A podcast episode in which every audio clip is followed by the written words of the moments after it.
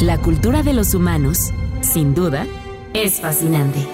Pero la más divertida es la cultura pop. Al menos eso piensan los simios de este programa. Acompaña a Mario, Toño y Wookie a navegar el cosmos de películas, series, cómics, coleccionables, videojuegos y cultura pop en el programa Nerd de Reactor 105. El programa de los simios.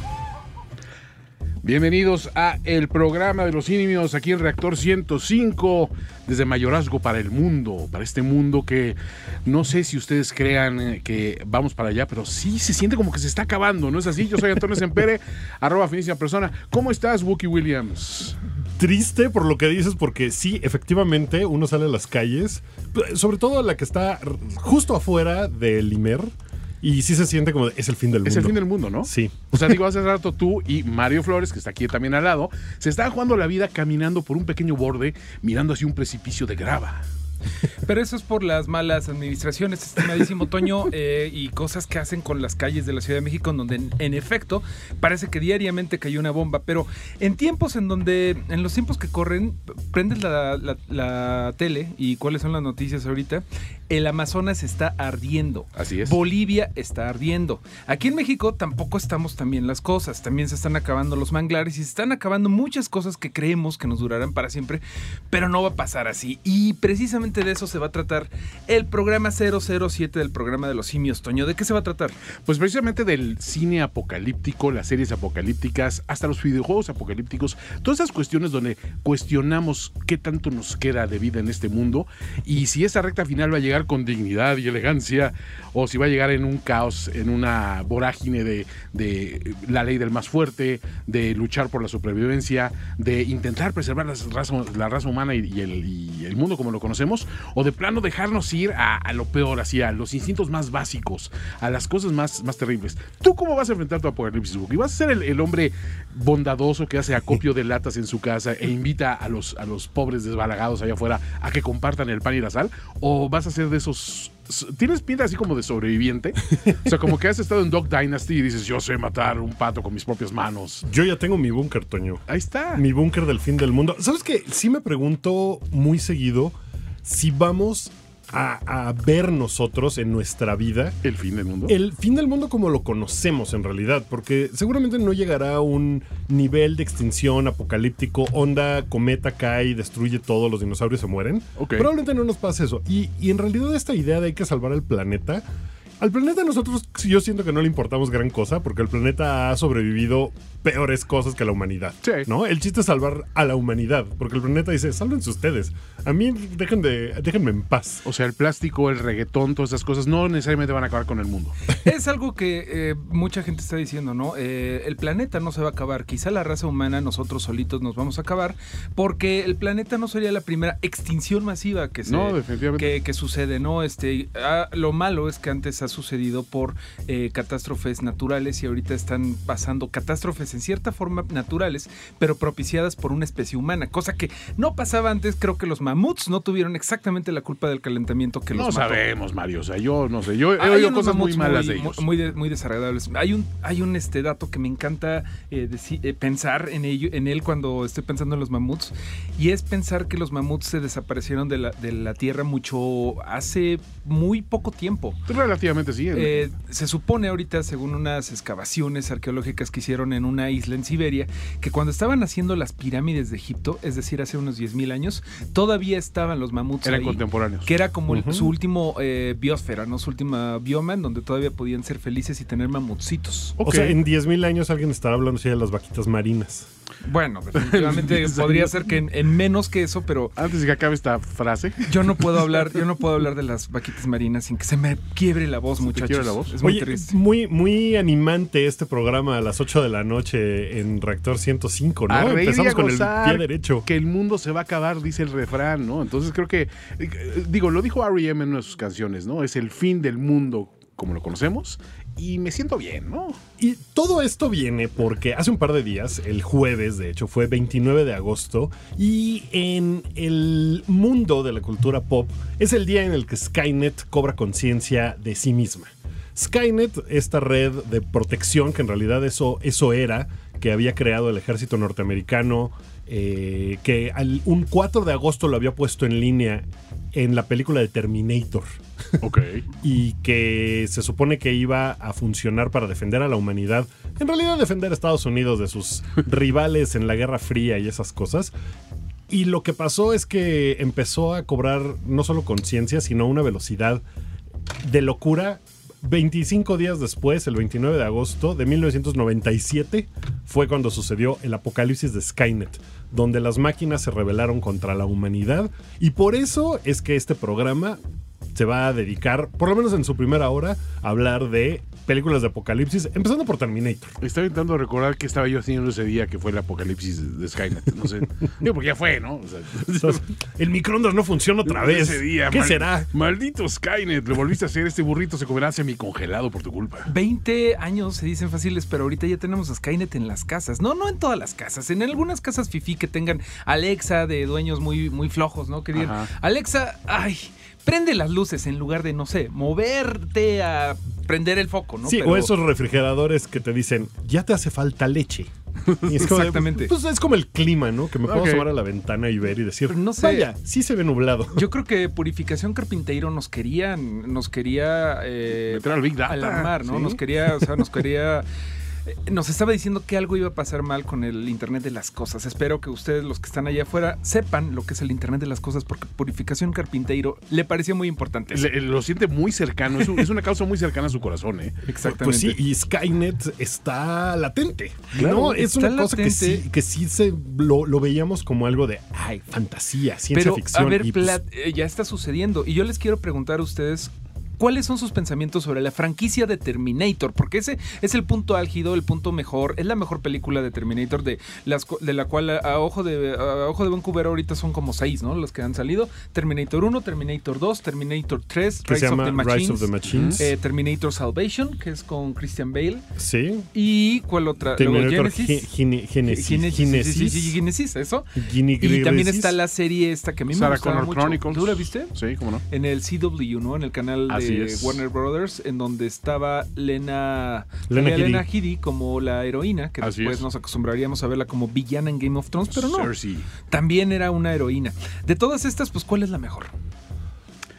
Terminator 2, yo siento que es una de las películas, no es de las películas más taquilleras de la historia, yo creo que es de las películas más vistas de la historia. Sí. Difícilmente alguien no ha visto Terminator 2. Y si ustedes conocen a alguien que no la ha visto, díganle, vente, vente para acá, vamos a comer unas palomitas y vamos a ver Terminator 2, Judgment Day, porque es una película, me parece hasta importante y que a la fecha sigue siendo perfecta. se ve increíble, no tiene problema. Ah, no ha envejecido mal como incluso otras películas de Terminator, como la primera y posteriores. El Terminator 1 ahorita se ve muy, muy horrible. El Terminator se ve muy mal. Los efectos de, del Terminator moviéndose hacia Sarah Connor, sí, stop motion, que es stop motion, se ve muy malo.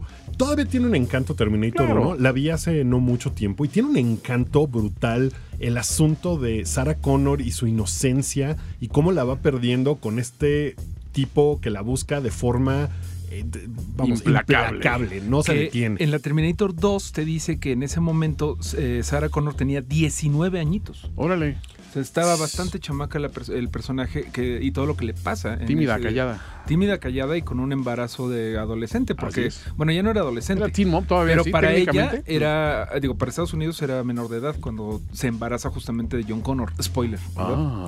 spoiler, porque es, es, un círculo que, que, va, ¿no? Terminator siempre tiene esta cuestión de círculos y espirales y eh, profecías autocumplidoras y cosas por el estilo. Es un ejercicio de psicología también muy, muy, muy bueno. Totalmente. Y Terminator 2 ya llegó a romper. Es paradigmática la 2. O sea, creo que es, es una película que en su momento sí sentó las bases de decir, estos son los nuevos efectos especiales. Esto va a ser la siguiente generación que vas a ver en el cine.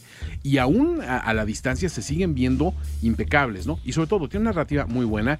Tiene hasta elementos de cultura pop como un soundtrack que incluye a Guns N' Roses. Guns N' Roses. Cosas que tanto marcan una época específica de los 90 y que han sobrevivido bien. O sea, entonces es donde dices, eh, tan, tan sólida es esa narrativa que la nueva versión de Terminator se sigue apoyando mucho en esos personajes, en esa Sarah Connor y en esa misma actriz, ¿no? En Lina Hamilton. Que la película se llamara Terminator Dark Fate, que justamente eh, cuando empezábamos este programa estaba saliendo el tráiler en la Comic Con. Pero ¿qué les parece que vamos a una cancioncita? Justamente tú ya la mencionaste, Toño, es una que queremos escuchar en cuanto empezamos a pensar en el tema del fin del, de lo, del mundo y que nos sentimos bien al respecto. ¿Por qué no la presentas? Así es, es REM Rapid Eye Movement con It's the End of the World as We Know It and I Feel Fine, aquí en el programa de los simios. Aprovechando que ayer fue viernes de clásicos, hoy es sábado de clásicos aquí en el programa de los simios.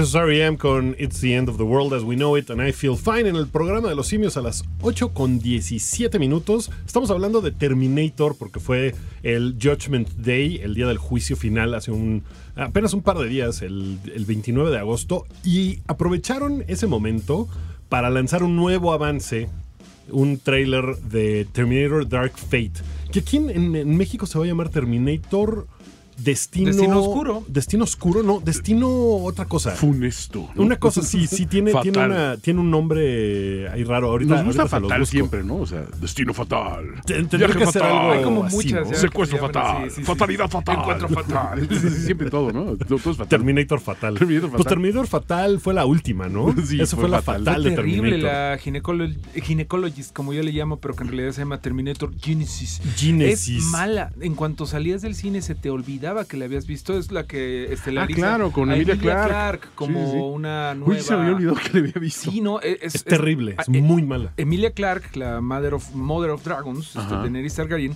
es Sarah Connor, pero de verdad qué cosa tan intrascendente. Pero también eh, repite papel como en todas Schwarzenegger. Me parece Exacto. que Schwarzenegger no ha estado, no ha faltado ninguna, ¿no? Según yo, no. No, o no, sea, no, no. siempre él- ha habido. Él en Terminator Salvation tiene una participación extraña porque Terminator Salvation, que fue la cuarta película con la que trataron Christian de Bale, revivir a la franquicia, eh, yo tuve la oportunidad de ir a una visita al set de esa película mientras la filmaban.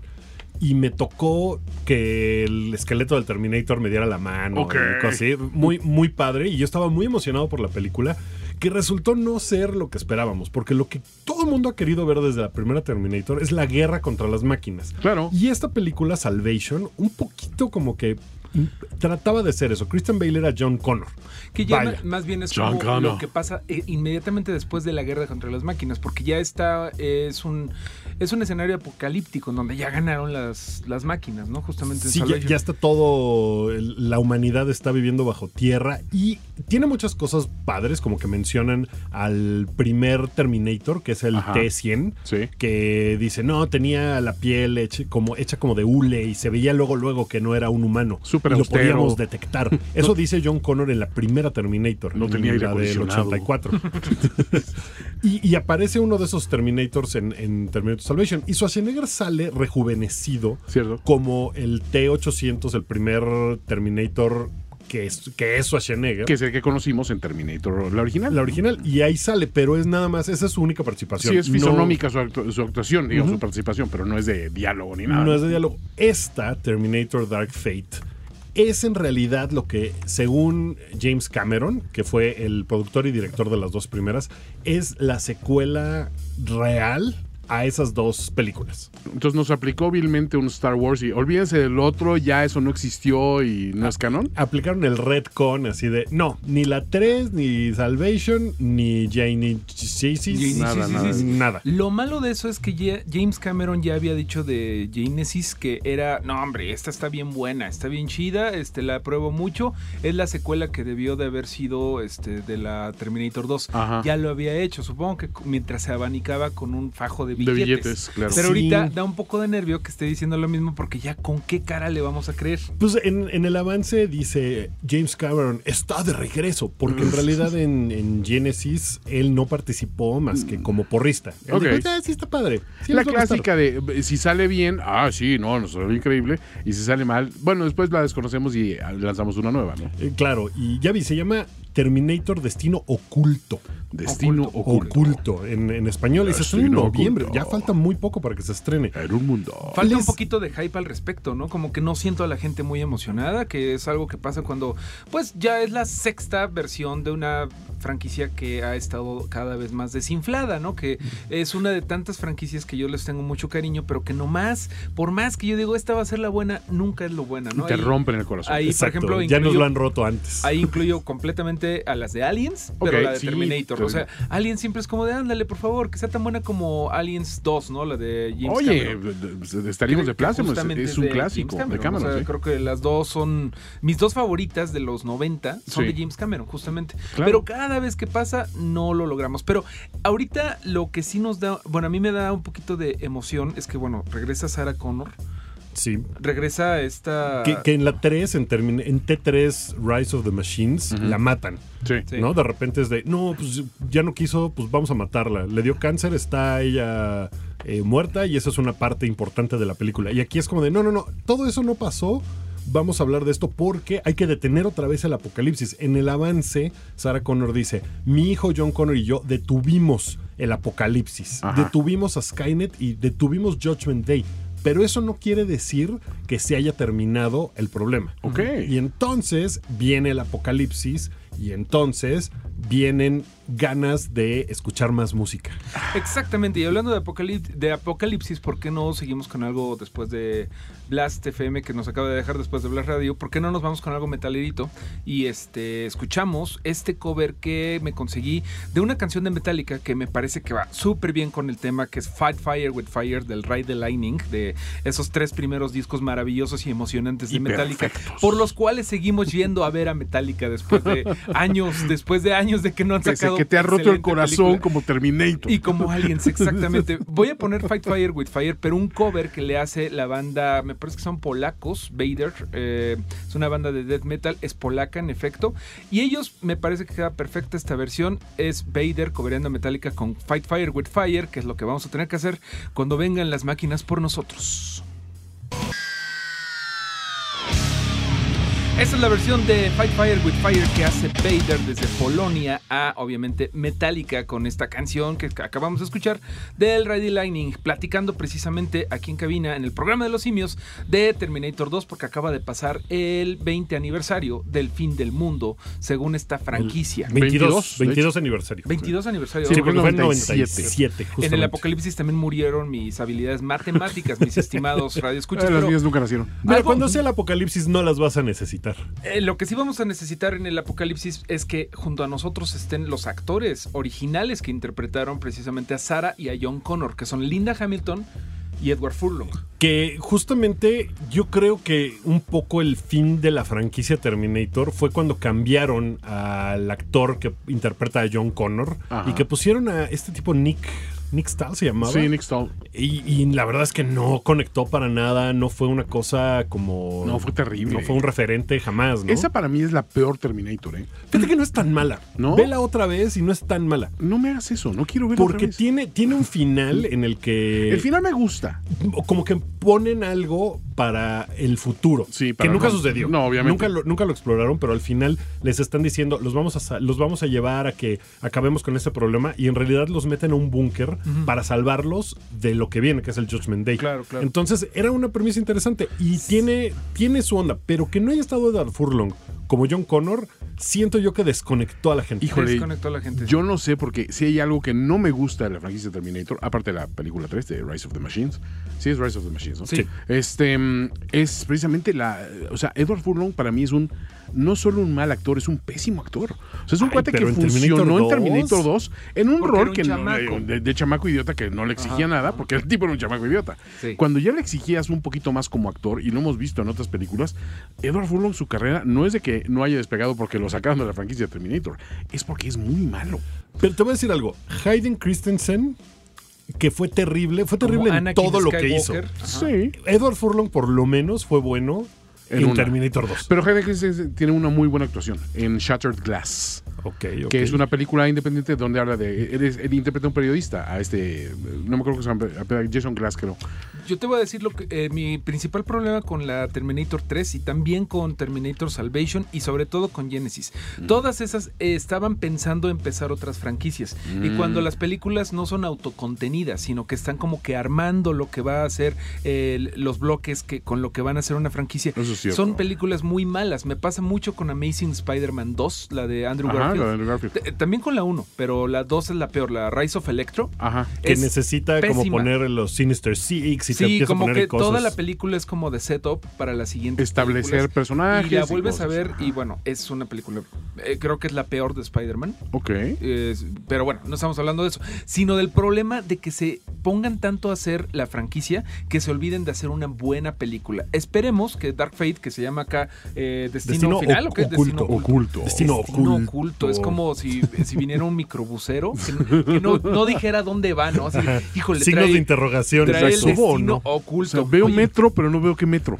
Hablando de destino oculto y de cosas ocultas, les voy a poner una canción de los Misfits, pero nos vamos a salir un poquito de la época clásica de los Misfits que siempre ponemos y vamos a poner una de la época de Michelle Graves, que fue el segundo vocalista en lo que Glenn Danzig se había ido, ya regresó, ya saben que los Misfits siempre tienen unos problemotas ahí de qué van a de quién va a estar en la banda esta semana, pero bueno, vamos con esta que cerraba el disco con el que conocimos la voz de Michelle Graves, que se llama El American Psycho, eso se llama Don't Open Till Doomsday, Till Doomsday. Y creo que el nombre lo dice todo, ¿no? No sabemos en dónde nos podemos meter. No abrir hasta el día del juicio. Este es el fin del mundo en el programa de los simios a las 8.31. Reactor. Regenera. Reinicia. El programa de los simios. De Reactor 105. Hemos vuelto a el programa de los simios con este tema apocalíptico. Y miren, no vamos a ver necesariamente el fin del mundo como algo terrible, porque aún en situaciones caóticas donde termina el mundo tal y como lo conocemos, o como una vez este, comentaba un, general durante la época de la Guerra Fría que estaba en la amenaza constante de la guerra nuclear, decía, a ver señores, ustedes se quejan de que va a ser el mundo tal y como lo conocemos. No, realmente va a ser el mundo tal y como ustedes lo conocen. el mundo de la guerra, pues este es el mundo, ¿no? Es destrucción, es caos, es escasez. Y yo hace tiempo empecé a escribir unos ensayos sobre, para un libro que estaba trabajando, en el cual me puse a ver, a ver, ¿por qué hay tanta fascinación de repente por el cine apocalíptico en todas sus variedades y cuáles son esas variedades? Entonces tomé una, una, una pequeña eh, porción de lógica bíblica y dije, vamos a ver, vamos a hablar de los cuatro jinetes del apocalipsis. Y a partir de ahí empezar a desglosar qué tipos de apocalipsis hay, porque hay apocalipsis de hambruna, que es el, eh, hambre es uno de los jinetes del apocalipsis, de la guerra, obviamente, la guerra también puede causar un apocalipsis y era el, más cercano para muchos en los 80. Eh, la peste, que era la cuestión de, pues, las enfermedades. Las enfermedades, que también es una posibilidad. Y obviamente la muerte, que eso yo lo asociaba con que los muertos vivientes. sí, los zombies, el apocalipsis zombies se empezó a poner de moda. Pero de ahí empecé a diversificar otros géneros y me empecé a descubrir como que en cada uno de ellos podía encontrar una película. Entonces creo que es un ejercicio divertido y sobre todo cualquier aporte que hagan ustedes, eh, ahorita mi lista me servirá para más adelante, el descubrir cuántos tipos de apocalipsis tenemos realmente y cuáles hemos visto retratados en el cine. De entrada, vamos a mencionar un tipo de apocalipsis que no lo tengo primero en la lista, pero viene muy al caso con lo que estamos haciendo hoy en día. El apocalipsis que es de cuando una subespecie domina el género humano. Ok. El ejemplo, el planeta de los simios. bueno, pero eh, ¿a qué te refieres con una subespecie? Es como cuando, por ejemplo, por una mutación hay un cambio y de repente eh, tenemos cosas como Sharknado, en donde los tiburones están flotando por todos lados. Apocalipsis del Sharknado. Mansquito. O sea, yo, pensaría en I Am Legend, por ejemplo, ¿no? Que, son, muy son vampiros. Que, son, son pseudo-vampiros, ¿no? Son seres que, no, que no pueden vivir a la luz del sol, que son como vampiros, pero son eh, algo que lleva a la humanidad a desaparecer o por lo menos a alejarse de los lugares donde por lo general vive. Sí, por comodidad creo que los ubicamos como son vampiros, pero realmente son unos seres extraños, ¿no? Y, a final de cuentas hemos visto muchos ejemplos de lo anterior. El apocalipsis bélico lo hemos visto infinidad de veces. Ahorita de, entrada hasta hace poco tiempo estaba la película esta de mm, The Book of Eli, ¿te acuerdas? Y realmente había suscitado todo un, este, una catástrofe nuclear y, y eso también es es el, motivo de muchos universos, incluso en los videojuegos, ¿no? Yo soy, les he comentado de, los juegos de Fallout, soy muy fan. Y Fallout precisamente es un futuro postnuclear, ¿no? Entonces, eh, yo me acuerdo de esas, esas películas de hecatombe nuclear que te degeneraban siempre en, no, pero es que va a ser la guerra entre rusos y, bueno, soviéticos y estadounidenses. Se va a acabar el mundo con los bombas nucleares, pero va a haber sobrevivientes. Y los sobrevivientes van a crear una realidad distinta, un mundo donde prevalece la ley del más fuerte. Es que mira, justamente ahorita que dijiste el ejemplo de I Am Legend con esto de las otras, este, otras especies, justamente la novela original, que es una cosa muy cortita, eh, que apareció en 1954, de Richard Mason, que es algo completamente de ciencia ficción, eh, de ese tiempo maravilloso donde la ciencia ficción gringa, sobre todo, estaba en su apogeo, me parece. Sí. Eh, esto se refiere, el I Am Legend se refiere, y no lo muestran mucho en la película de Will Smith, se refiere refiere a que le tenían mucho miedo los vampiros, porque él era el, último humano vivo que no había sido transformado en un vampiro y los mataba. Él era la leyenda de los vampiros, o sea, era como verlo desde la otra como que él es el malo. Él era el malo para los vampiros, porque los vampiros, justamente como estás diciendo, estaban creando otra, otra sociedad y estaban este, dándole besitos de buenos días a sus vampiritos y diciéndole que sueñes con los muertitos, que sueñen con, los diablitos, porque eh, pero ya duérmete porque va, va a venir el humano y te va a comer, ¿no? Entonces, bueno, en este caso no era Will Smith, pero sí.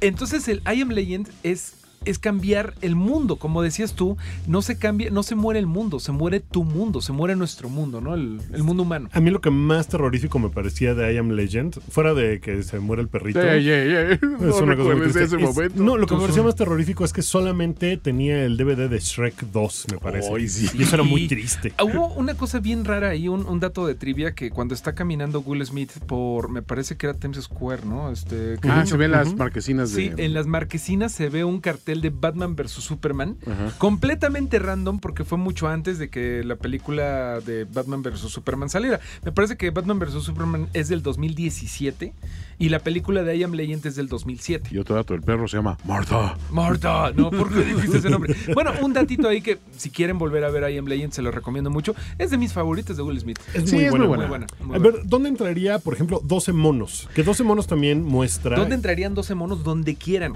En, en el programa de los simios. Eh, mira, estamos haciendo algo meta.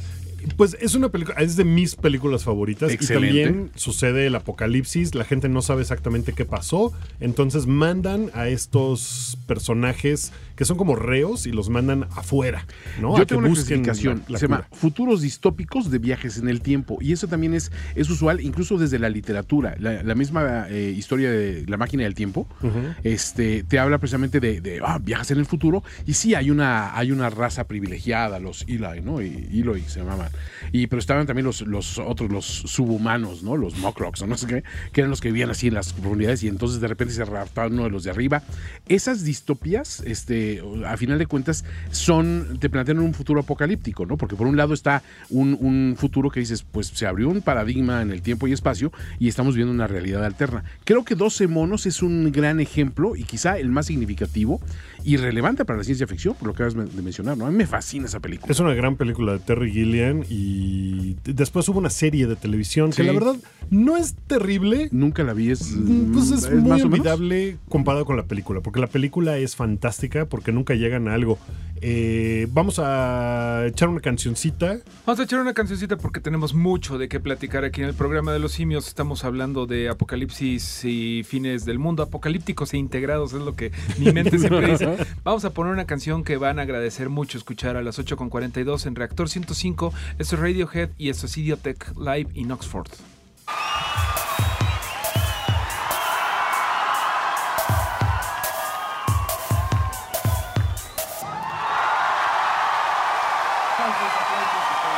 Acaba de sonar Idiotech de Radiohead en el programa Simio y por acá está, está dividida la opinión en arroba programa Simio donde nos pueden escuchar porque em, NSV NVSM es su username, dice, Idiotech no podía faltar en el fin del mundo, pero por acá Megabel dice, ¿en qué futuro postapocalíptico la gente agradece por escuchar a Tom York y su Atari? Está bien. él, él, evidentemente no le gusta mucho no, no es tan fan. Pero bueno, esperemos que no te toque, mi estimado, en el búnker con Tom York cuando llegue el fin del mundo. Vamos a regresar a este tema especial que medio está armándose bastante padre de fines del mundo.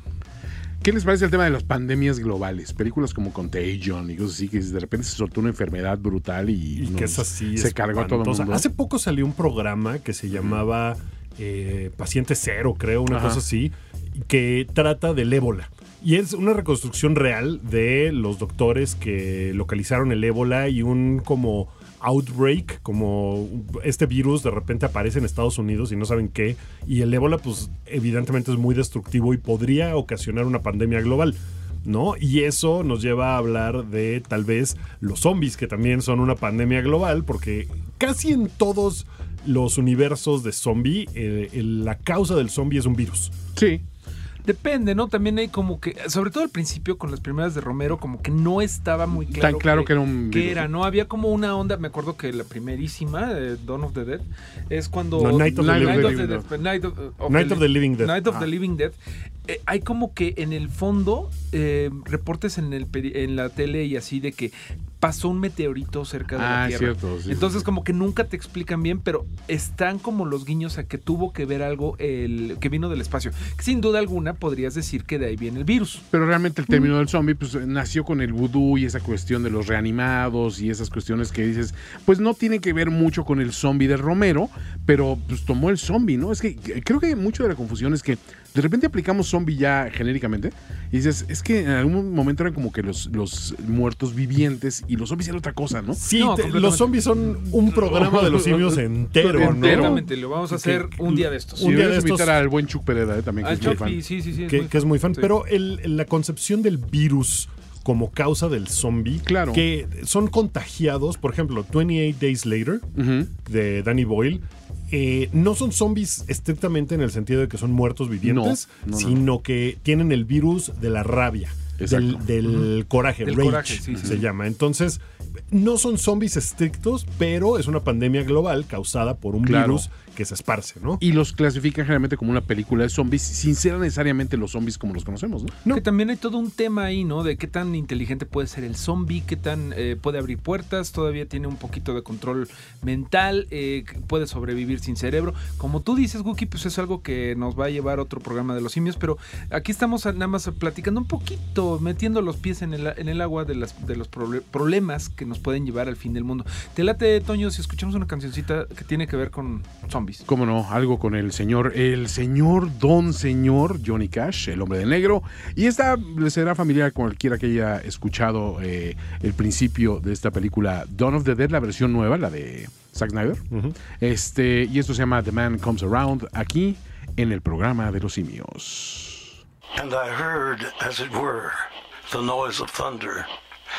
one of the four beasts saying, Come and see. And I saw, and behold, a white horse. And I looked, and behold, a pale horse. And his name that sat on him was Death. And hell followed with him. Las bíblicas palabras de Johnny Cash, que por ahí le estaba contando a Wookie que algún día este, escuché la expresión de que si el gran cañón del Colorado tuviera voz, hablaría con la voz de Johnny Cash. Qué, qué gran elogio, ¿no? Increíble. Y también hablábamos de que esta canción justamente sale en probablemente la escena más memorable de Sarah Connor's Chronicles, ya que estábamos platicando de Terminator y ese fin del mundo.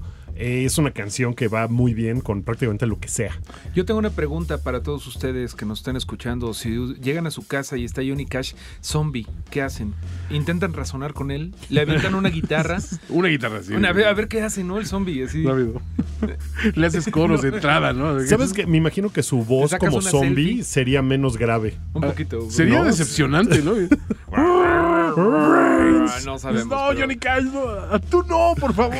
Cosas que nos preguntamos en el programa de los simios. Hablando de apocalipsis y fines del mundo, una de las películas a mi parecer, más grandiosas que se han hecho con este tema, la hizo Alfonso Cuarón. Un mexicano. Se llama Children of Men, basada en una novela de. No recuerdo de qué año es la novela, pero la adaptación que hace Alfonso Cuarón es maravillosa. No puedo pensar que el libro sea mejor que, que lo que logró hacer en pantalla Cuarón, ¿no? es del 92 la novela. Es del 92, ok. Y la adaptación es como de 2006, me parece. Algo así. Y muestra un mundo en el cual la población va disminuyendo porque las mujeres ya no pueden tener hijos. Y es algo terrible y tan, tan cerca de nosotros que es algo que puede pasar por infinidad de cuestiones químicas o de genética o incluso que el planeta en cierta forma se revele aunque seamos tantos. Si no han visto esta película, yo creo que esta es mi favorita de Cuarón. Yo coincido, es mi favorita. Eh, perdón, Roma. Eh, digo, sabemos que Roma es maravilloso, pero pues,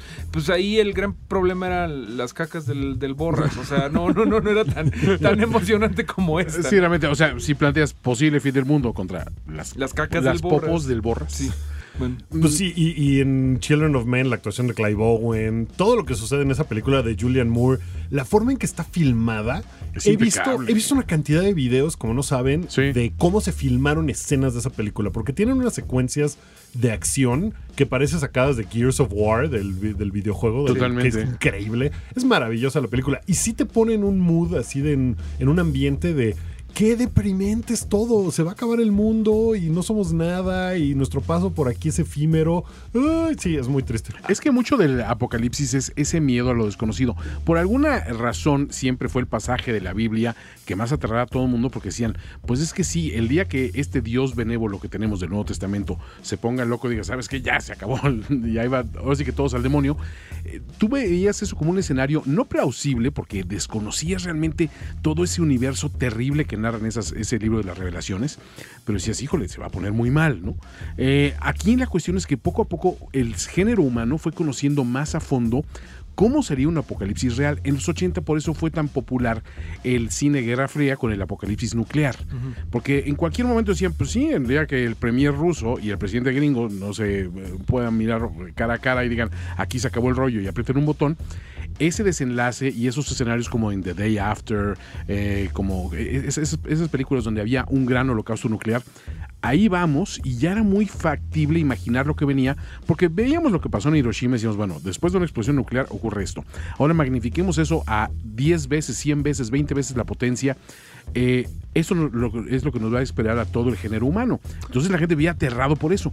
Hoy, hoy en día, cuando analizamos películas como Children of Men, como películas de pandemias, como, eh, o sea, creo que son más cercanas o de catástrofes eh, naturales, decimos, híjole, es que sí las siento más amenazadoras porque sí veo que ese escenario pueda ocurrir.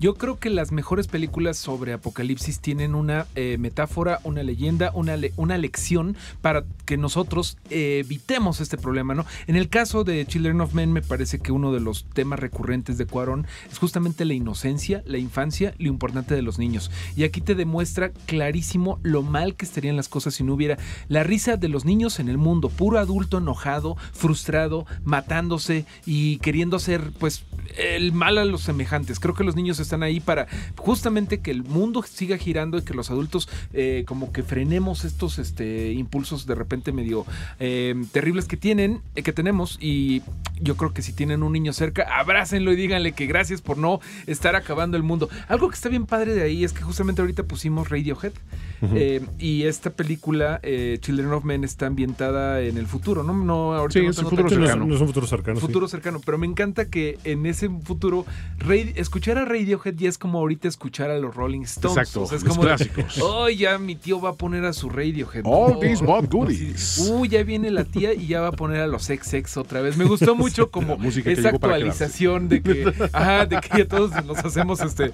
clásicos este, universales, eh, cosas que ahorita estamos Es, escuchando. Que un no día eres joven y, o- y otro día escuchas a Radiohead en los clásicos contemporáneos, ¿no? Pero bueno. Vamos a un cortecito y ahorita regresando ponemos un clásico contemporáneo de Gookie Williams. El programa de los simios. De Reactor 105. Un momento en constante cambio. Reactor revoluciona. Reactor reinicia. Esos son Lindsay Troy y Julie Edwards, Deep Valley sonando en el programa de los simios con una canción que se llama End of the World, muy acorde al tema que estamos tocando el día de hoy, que son películas postapocalípticas y cómo llegamos al fin de los tiempos. nos quedan todavía un par de, rubros que no hemos tocado, que todo empezó por Skynet, porque hace un par de días fue Judgment Day, y uno de esos rubros es como los las máquinas, los robots tomando el planeta. Así es. ¿no? Que no son demasiadas las películas. Terminator es probablemente la más popular de ellas, pero hay otras. Westworld, por ejemplo, me viene a la mente. Claro. La película del 73, basada en un libro de Michael Crichton, y que después se hizo una serie de televisión muy popular y muy buena, que la segunda temporada como medio cayó, pero la tercera se ve que viene con todo. Y es lo mismo, robots que toman conciencia del mundo y dicen, "Hmm, algo aquí no está bien, y empiezan a matar a humanos. Es que la premisa de que las inteligencias artificiales algún día van a deducir que el enemigo más grande del mundo es el humano, pese a ser sus creadores y a que las leyes de la robótica dicen que el robot no puede dañar a un humano, pues la- la- los circuitos lógicos van a acabar deduciendo, pues si el problema son los humanos, hay que acabar con el humano, ¿no? O sea, así una- vimos eso en Avengers 2, la que a nadie le gusta. Age of Ultron, justamente por Iron Man estar muy demasiado preocupado, hace una inteligencia artificial demasiado inteligente que es Ultron, que creo que el gran problema de ese villano es que le pusieron eh, como una voz muy una voz tan rara como la que acaba de sonar aquí. Ok, ok. Como que una voz demasiado agradable para ser un, el- un, un robot asesino. Pues es que era James Spader, ¿no? Ah, James como, Spader, como que no, no le como, quedó muy bien. Hola, soy Ultron.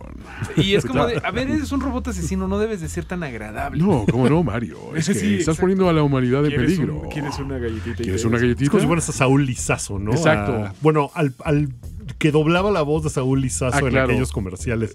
Saúl Lizazo Bot. Sí, exacto.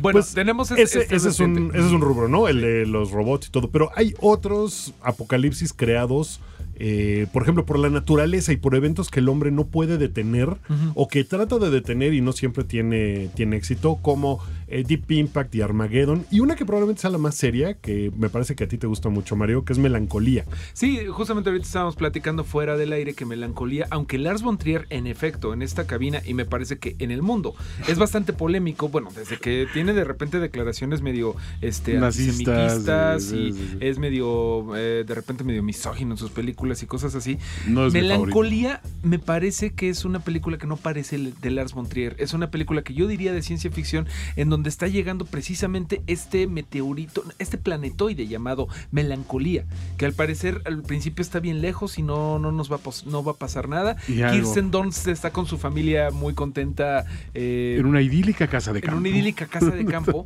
y de repente el, el planeta se está acercando cada vez más y es la mejor definición que puedo pensar de un evento que no puede controlar el ser humano. Se te está viniendo encima otro planeta. Que Kiefer Sutherland es su esposo, ¿no? Sí, sí. Si fuera 24 la serie, Jack Bauer encontraría la forma de detener a ese planeta. Para empezar, lo interrogaría. Pero tiene, tiene unas cosas muy hermosas esa película. Sí. Está muy. Está filmada de una manera que sí te hace pensar. ¿Qué haré yo con mis últimas horas sabiendo que el mundo pues, va a valer, ¿no? No, no hay forma Eso es de detener de la que esto película. suceda. Eso es lo importante de la película. O sea, no hay ninguna explosión, no se ve en una película de alto presupuesto. Hubiéramos visto cómo el planeta llega primero a Nueva York. Claro. A Londres, cómo Shanghái destru- es destruida. No, aquí es una reflexión de cómo pasaría estas últimas horas sobre el planeta Tierra. que en, esas, en ese rubro hay películas brillantes. Me viene una película, a, a la mente una película canadiense que se llama Last Night, que la única actriz conocida ahorita que recuerdo es Sandra Oh. Este, Es una gran película porque te enseña como que una, una forma muy, no diría yo elegante, pero muy digna de recibir una, un cataclismo que va a acabar con la, con la raza humana y con el planeta en sí, ¿no? Eh, tienes otras que van por el lado de la vis cómica, ¿no? Como Looking uh, for a Friend to- for the End of the World. ¿no? Ajá. de- ¿es- ¿Quién era Steve Carell? Que- Sí, Steve Carell, buscando un amigo para el final, eh, para el fin del mundo. Que tiene esa premisa también, pues ya se va a acabar el mundo, pues qué vamos a hacer, ¿no? Entonces, creo que puedes encontrar esas pequeñas joyas que sin llegar al, al, al ya desenlace apocalíptico, sabes que pues para allá vamos, ¿no? This is ¿Tienes- the End, ¿no? También, Ajá. de- Sí. que, que es cómica, pero es muy buena película. Esa, esa tiene que ver con el rollo religioso, porque de repente hay un el famoso rapture y las almas buenas suben al, al cielo y todos los de abajo como que se quedan de, y no sé por qué nos quedamos, ¿no? Este, pues que no somos tan buenos, pues no. Y empiezan a, a- a convivir con, con demonios y con criaturas salidas de las entrañas de la tierra, ¿no? Es muy padre eso, creo. Y yo les preguntaría aquí, muchachos, a ver, dígame cada uno de ustedes, eh, eh, vamos a hacer como, como ronda, clichés de las películas apocalípticas. Y voy a empezar con este. La comida de perro es muy buena, es muy buen sustento para el ser humano. Eh, yo voy con otro. Este, siempre el- la clave para sobrevivir al fin del mundo es algo que te dijo un ser querido hace 15 años. Ay, me acabo de acordar que mi abuelito decía que siempre eh, pegues con la mano derecha y eso es lo que te salva, ¿no? Eh, yo, yo diría que. bueno, también son las películas de terror, pero si dices, ahora vuelvo, generalmente no vuelves. vuelves. Exactamente. ¿Qué otro otoño tienes por ahí? Todos nos volvemos magníficos tiradores de distancia, aunque nunca hayamos empuñado un rifle o una pistola en nuestra vida. Eh, ¿Sabes qué también pasa? Los refrescos son muy importantes. Y lo hemos visto, por ejemplo, en Eh. War of- eh, World War C. Ajá. Ahí es- hay un refresco es muy importante. En The Road. En The Road, cuando, pues sí, una lata de refresco eh, es como, wow, nunca había probado esto y se vuelve todo una cosa mitológica porque el refresco es lo que te salva, ¿no? También es importante los Twinkies o submarinos, ¿no? También Los submarinos. que aquí en México le dicen los submarinos, que eso es una escena de Zombieland, que precisamente ya viene la segunda parte como que demasiado tarde, ¿no? Zombieland, creo que se tardó mucho la precuela, la secuela. Pues mira, creo que si lo hacen bien, les, les perdono así que la, la tardanza, ¿no? Digo, lo mismo decíamos de Before Sunset, Before Sunrise, todo eso. ¿Te acuerdas? Eran muy padres. Dices, Ay, ¿viene, viene otra película de esas?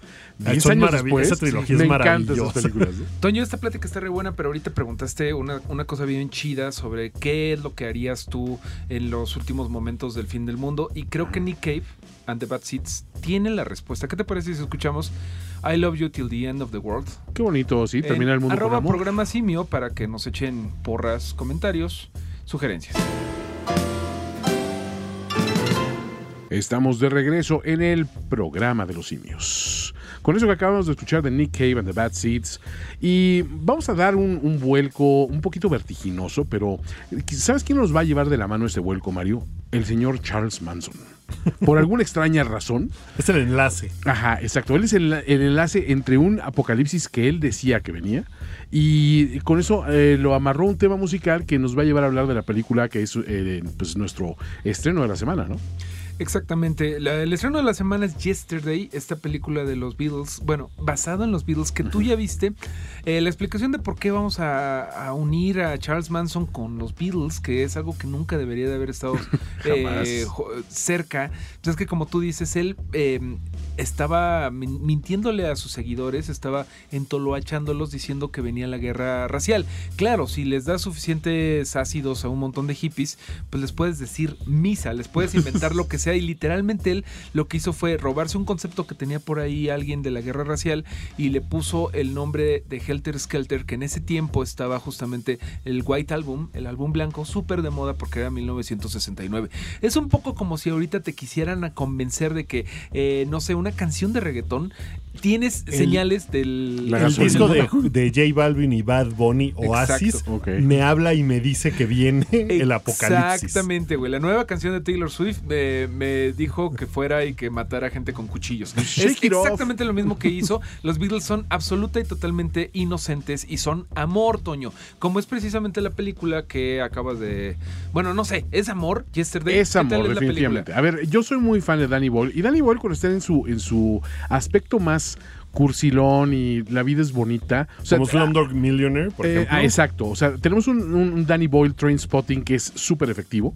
Y tenemos un Danny Boyle de pues, la vida no es tan fea, Slumdog Millionaire. Y creo que esta película pues, lo ejemplifica muy bien, ¿no? Porque quienes han visto los cortos saben que es una premisa magnífica. Un músico, eh, pues de esos amateur que, bueno, pues está ahí Mediocrón. semiprofesional, ajá, mediocrón, pues de repente tiene un accidente en la misma noche que hay como una especie de apagón general. Y cuando él tiene ese accidente en su bicicleta y despierta, pues resulta que es la única persona en el mundo que recuerda la existencia de los Beatles. Es un mundo sin Beatles, ¿no? Y la gente hasta dice, ¿y eso, eso qué es? Y el tipo se suelta to- tocando en su guitarra y la gente dice, ¡ay, está muy bonita tu canción! No, no es mía, es de los Beatles. ¿De quién? Y el tipo ah, se convierte de la noche a la mañana en una super celebridad del mundo de la música, un cantautor celebrado a nivel global, precisamente con los temas de, de- de Lennon y McCartney y Harrison y, bueno, de alguna manera Ringo. Ca- canta Octopus's Oye. Garden. No, digamos que no. Pero, Oigan, Eso se no, lo no- saltan, no me ¿no? menosprecien a Ringo, porque él es el que los mantuvo Ringo. unidos a todos con su amor. Te- Tengo una pregunta con respecto a la película. No sé si les ha pasado, yo siempre caigo en el tema de los Beatles de es que los Beatles inventaron prácticamente 20 géneros, ¿no? De ahí puedes encontrar raíces hasta del punk y de no sé qué y tal. ¿Qué, ¿Qué pasa si nadie conoce a los Beatles? ¿Eso merma la producción musical posterior? No, yo creo que no. O sea, yo siento que todos los géneros musicales sí hay una punta de lanza, pero es tan disputado el origen de un género. Vamos a analizar el punk. Hay gente que se lo, lo traza, no, pues es que los New York Dolls fueron los que lo hicieron realmente, ¿no?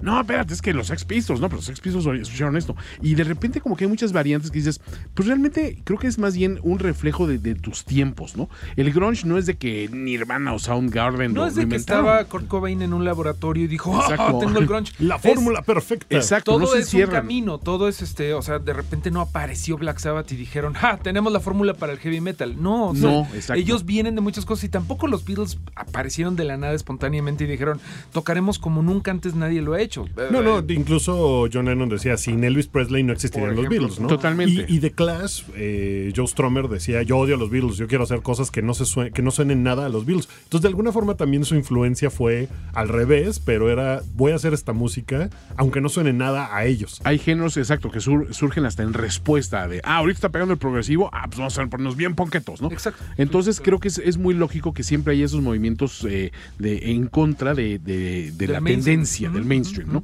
Pero la película en sí, Toño, este, fuera de esta, esta moraleja que pues yo nada más he visto el tráiler, ahí por ejemplo hay un chiste de ¿es Ryan Adams, el que le dice... Este, Es no, Ed eh, Sheeran. no, Ed Es, Sheeran. es- es Sheeran que le dice, "Ey, sí, está padre la de Hey Jude, pero Ah, ¿por qué no dices Hey Hey, Dude"? Dude?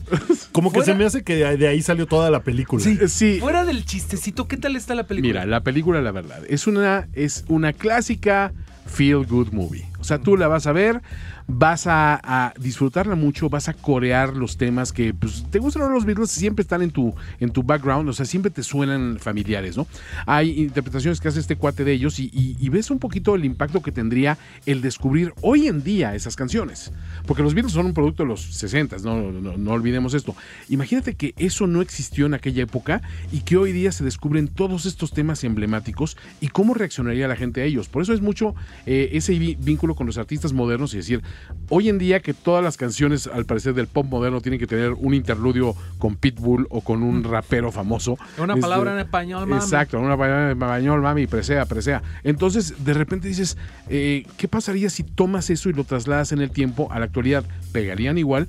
Y creo que la respuesta es sí, porque la música bien hecha y la música emblemática, pues tiene un lugar in- in- indiscutible en la historia, ¿no? Y, y de ahí me, me hace pensar que pues, los Beatles sí son de alguna forma la banda más importante de todos los tiempos, porque esta película si fuera de los Rolling Stones No pasa nada. funcionaría igual. Exacto. Por supuesto que no. Sí. ¿Qué pasaría si ahorita en 2019 escucháramos por primera vez la siguiente canción que es? Helter Skelter, en la versión original de los Beatles. Get to the bottom, I go back to the top of the slide. I stop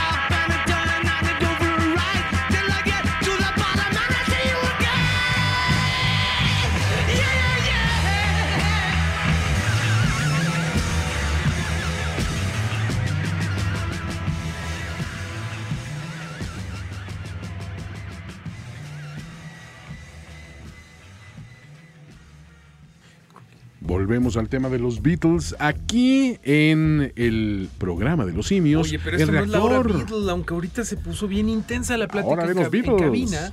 Gookie Williams decía es algo muy interesante, que es que los Beatles, por lo menos en algún momento, todos hemos pensado que... Pues que son la banda más importante de la historia, ¿no? Yo no soy particularmente fan de los Beatles, pero sí llegó un momento en que los escuchaba yo mucho y decía, ellos inventaron todo. Aunque no sea cierto en realidad, pero sí es como el punto de referencia para mucha música que escuchamos hoy en día incluso. Y me parece que pues, su importancia es innegable. Es que tú lo dijiste muy bien, Mario. Hay un momento en que los entiendes. O sea, no es de que te tengan que gustar. No es que tengas que escucharlo diario y obviamente puedes encontrar tu propio camino de lo que te gusta. Pero son un referente, No, ¿no? te tiene que gustar el rock. No, no, Eso no. Es algo que pasa ya ahorita cada vez más que la gente ya el rock ya no conecta como antes. Pero los Beatles son los Beatles y ahorita aquí tenemos una lista de películas sobre los Sí. Beatles que no es de los Beatles, No. ¿no? Porque no es de sus Sí, no es conciertos, Help no es Eh, es- Hard Day's Night, Hard que Day's Night. aquí entre nos no es mala película. O sea, los Beatles tienen como que de todo, ¿no? Tienen Sí, desde el Magical Mystery Tour. y lo animado con Yellow Submarine. Yellow Submarine. Que dices, ay, hay de todo. Hasta Pero- videojuegos tienen. Ah, claro, y muy bueno. Este, pero hay que decir que para una banda tan emblemática, fuera de lo que acabamos de ver ahora con Yesterday, no ha habido una gran película de los Beatles. Y creo que hay un gran biopic en algún momento ahí que, dispuesto a realizarse.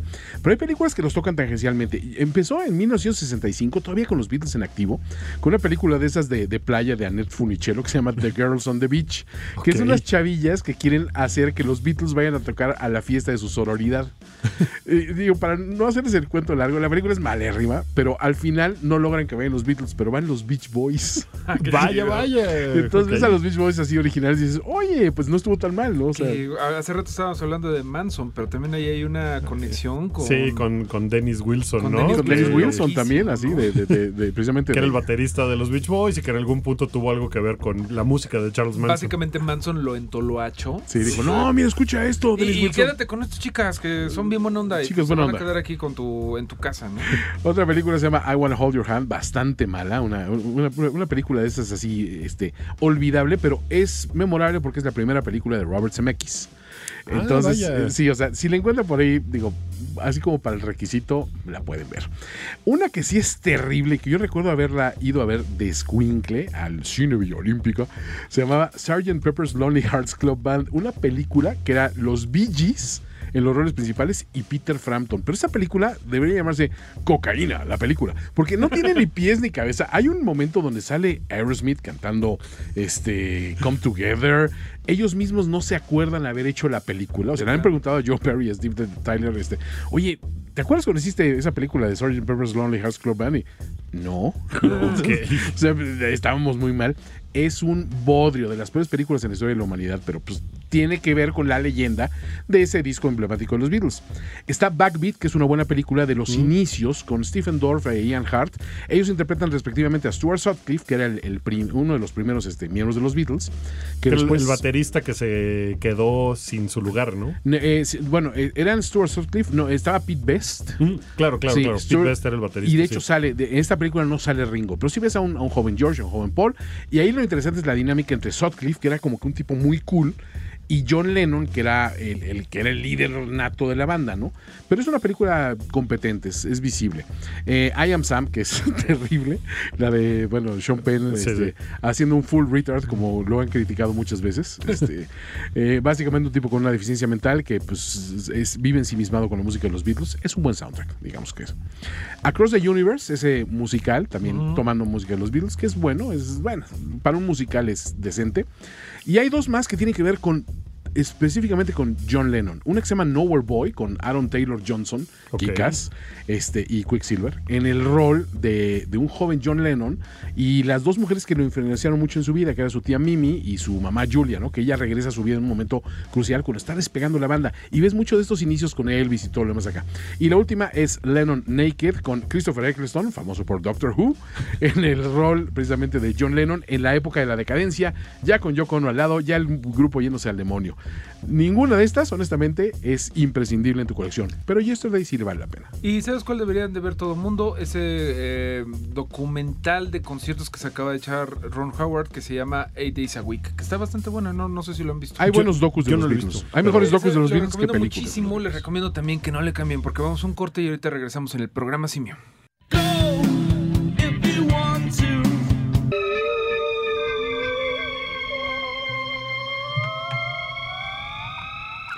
Aprovechando que regresa The Cure, espero que ya tengan ustedes sus boletos, que me llamó la atención lo rápido que se pusieron a la venta con lo cercano que está el concierto. Sí, después de ver conciertos como el de Muse, sí. que hace tres años empezaron a vender los boletos, ¿no? Y ahora Bueno. fue, en dos meses viene The Cure, ¿quién quiere ir?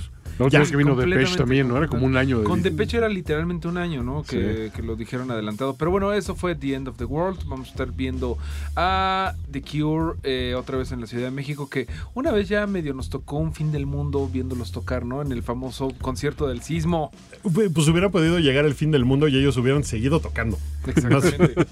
ni un temblor los detuvo esa noche del 21 de abril del 2013, ni los 5.8 grados Richter hacía que dejara de tocar esta Pero bueno, em, vamos a platicar de un estreno que me parece que ya vieron ustedes.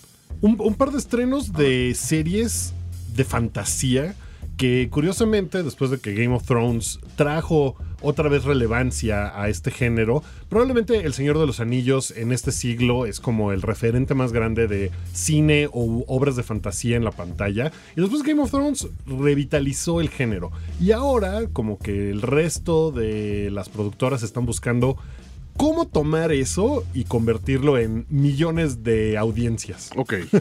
Entonces, hay dos series que se estrenaron este fin de semana. Las dos son de fantasías muy diferentes. Una toma el factor de la nostalgia, que es Dark Crystal. The Age of Resistance, basado en la película de, de Jim Henson y Frank Oz. Si ustedes se preguntan quién es Frank Oz, pues nomás hizo a Yoda. Ahí nomás. Ahí nomás. O ¿no? Miss Piggy. O Miss Piggy. Y, y Jim Henson, pues el creador de los Muppets, hicieron una película en 1982 que se llamaba The Dark Crystal. En, en este cine de fantasía ochentero que después llegó el, el La historia sin fin, Laberinto y, y The Dark Willow Crystal. por ahí Willow también, también. Y Dark Crystal tenía un lugar especial en algunos corazones, ¿no? Y ahora Netflix decidió tomar esta franquicia y volver a lanzarla. Y ah, a mí me costó trabajo. Toño, platicábamos que es algo difícil de entrarle. Sí, es muy complicada porque, para empezar, sí tiene un tono demasiado infantil, vamos a Sí, decirlo. El público es como para allá, ¿no? Sí, o sea, como que no dijeron, vamos a, a recapturar las memorias de los que la vieron cuando eran chavillos en los 80 y que ahora han crecido y entonces les vamos a presentar un producto un poco más maduro. No, o sea, sigue apelando a las sensibilidades de ese niño, ¿no? Pero aparte la siento que es complicada en su mitología y te echa demasiada información así de golpe desde un principio que yo, a- a- en ese primer este episodio me quedé así de, híjole, sí necesito como que un propedéutico para que me ubiquen muy bien de cuáles son las razas de esto y los malos por qué eran y el, el cristal qué es lo que hace y, y- y cómo, por qué no dicen años, por qué no dicen trons, ¿no? Y, o sea, como que tienen una palabra para todo. Digo, pues no era necesario tanto, ¿no? Y empieza también con esta narración tipo la de Kate Blanchett en El Señor de los Anillos, que te cuenta. Hace "Un millones anillo, de años se nos perdió un anillo. Pero no sabían a qué criatura iba a encontrar. Y así es, así es un poco la narración. Pero te trata de contar como toda la historia en los primeros cinco minutos. Y como dice Toño, es de, ok, los skekis, ¿o ¿cómo se llaman? Los Skre- malos. skrakes o Pues sea son que- los malos. A ver, pero honestamente, veníamos de festejar el cumpleaños de Mario, entonces no estábamos También en las condiciones todavía. Pero oigan, eh, yo nunca vi The Dark Crystal. Eh. De hecho, recuerdo que de niño yo decía, ay, estos monstruos están bien feos. ¿Le voy a entender esta serie? No. no, No, así pero la aunque, aunque no la aunque hayas visto la original, yo la no ayuda. Y me acuerdo que yo era muy fan, pero sí está complicada y sí está muy para niños. Incluso los, los puppets, los muñecos, Sí.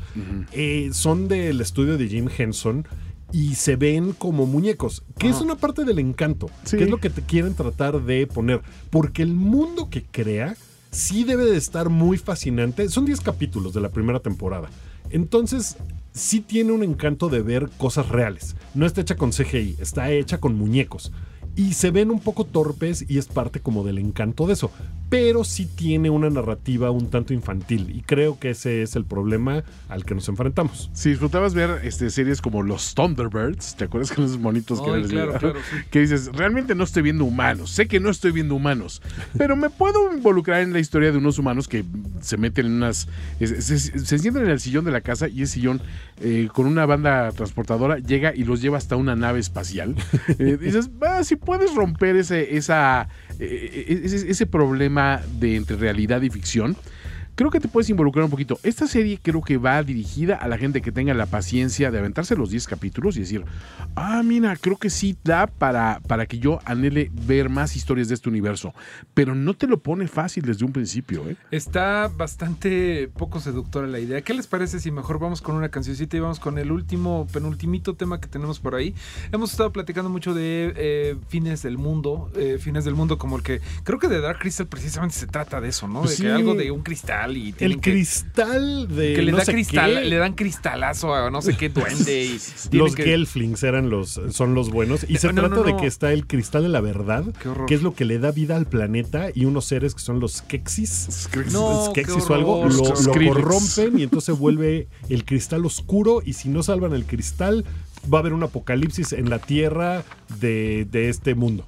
Mejor que no haya apocalipsis en la Tierra y que todos tengamos eh, un bonito supervivencia. Vamos con Survivalism de Nine Inch Nails.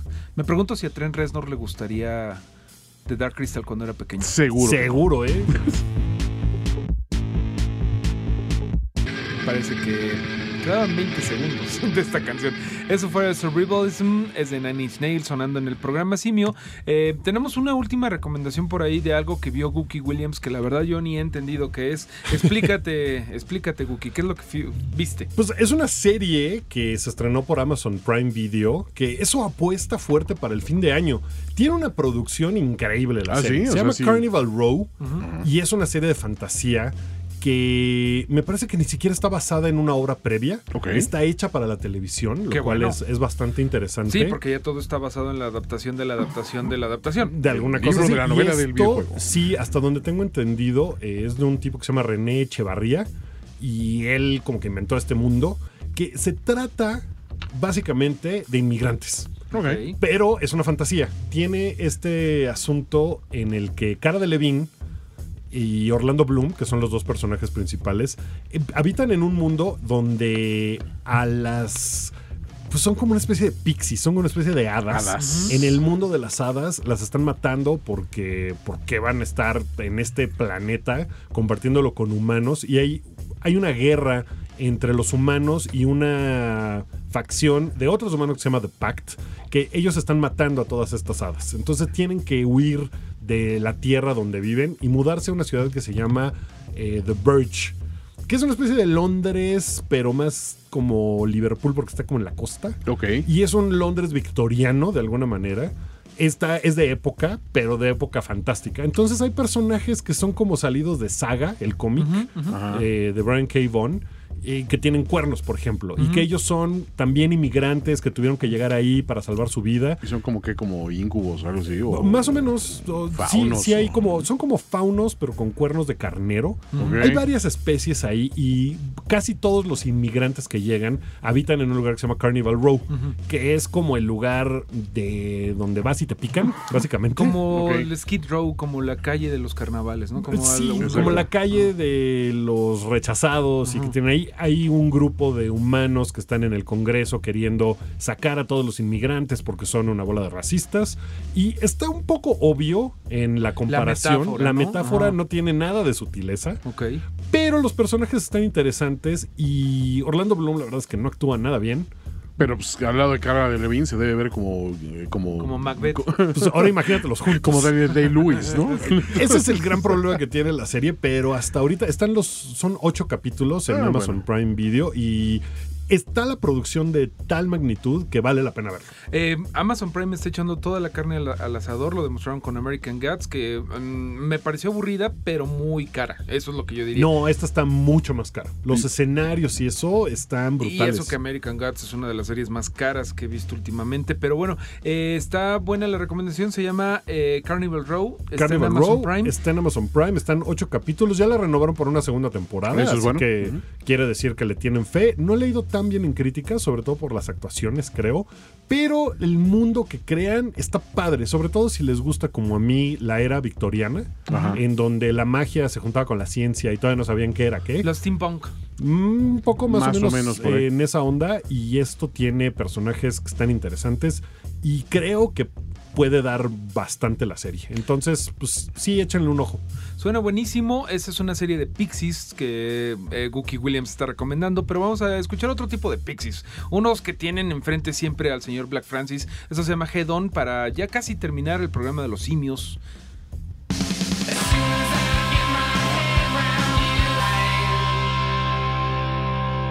Fue de los Pixies, excelente cover que viene en el Tremblement. Son las 9.54 y eso nos da apenas tiempo para que nos platiques un poco de la de los trailers y de los primeros avances que ha habido de, de Joker, la película del Guasón, como le decimos aquí. El guasón. Me gusta que le hayamos puesto el Guasón aquí en México. El sí, Guasón. que tiene, así le decíamos de chiquitos. El comodín me gusta. que le más. el comodín está más padre, pero el guasón está bien padre. Que, que en, en Brasil le dicen coringa, una cosa, una cosa Coringa, coringa. Bien. ver.